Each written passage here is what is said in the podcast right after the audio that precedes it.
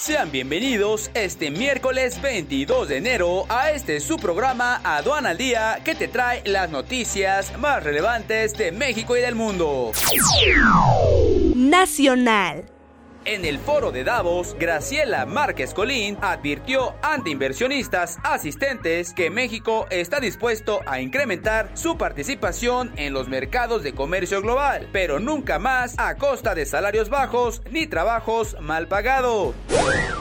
Durante el último mes del 2019, los indicadores que evalúan el desempeño del mercado laboral en México presentaron resultados diversos. Por un lado, la participación laboral, el desempleo y la informalidad laboral mostraron avances. Las condiciones laborales de los trabajadores y la subocupación retrocedieron. El Instituto Mexicano de Contadores Públicos indicó que el Servicio de Administración Tributaria necesita aclarar la retención del IVA al outsourcing, una modificación que ha causado confusiones entre contribuyentes.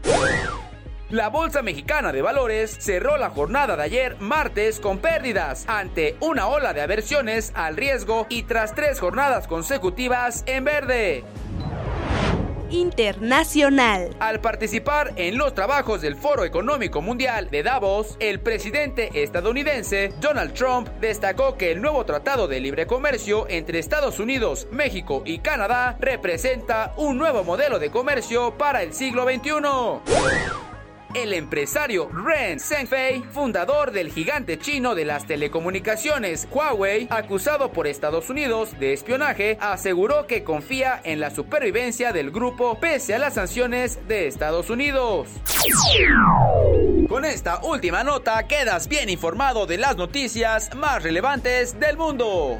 Pero antes de despedirnos, te recordamos que faltan pocos días para el Congreso Nacional, sexta actualización integral aduanera. Conozca e implemente estrategias efectivas ante las modificaciones fiscal aduaneras el próximo 30 y 31 de enero de 2020 en la Ciudad de México. No te quedes fuera, inscríbete ya. Para mayor información, entra a la página www.sencomex.com.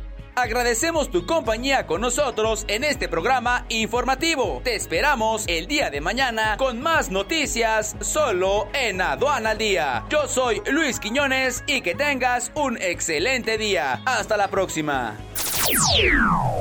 Este es un servicio noticioso de la revista Estrategia Aduanera. Aduana al Día. EA Radio, la radio aduanera.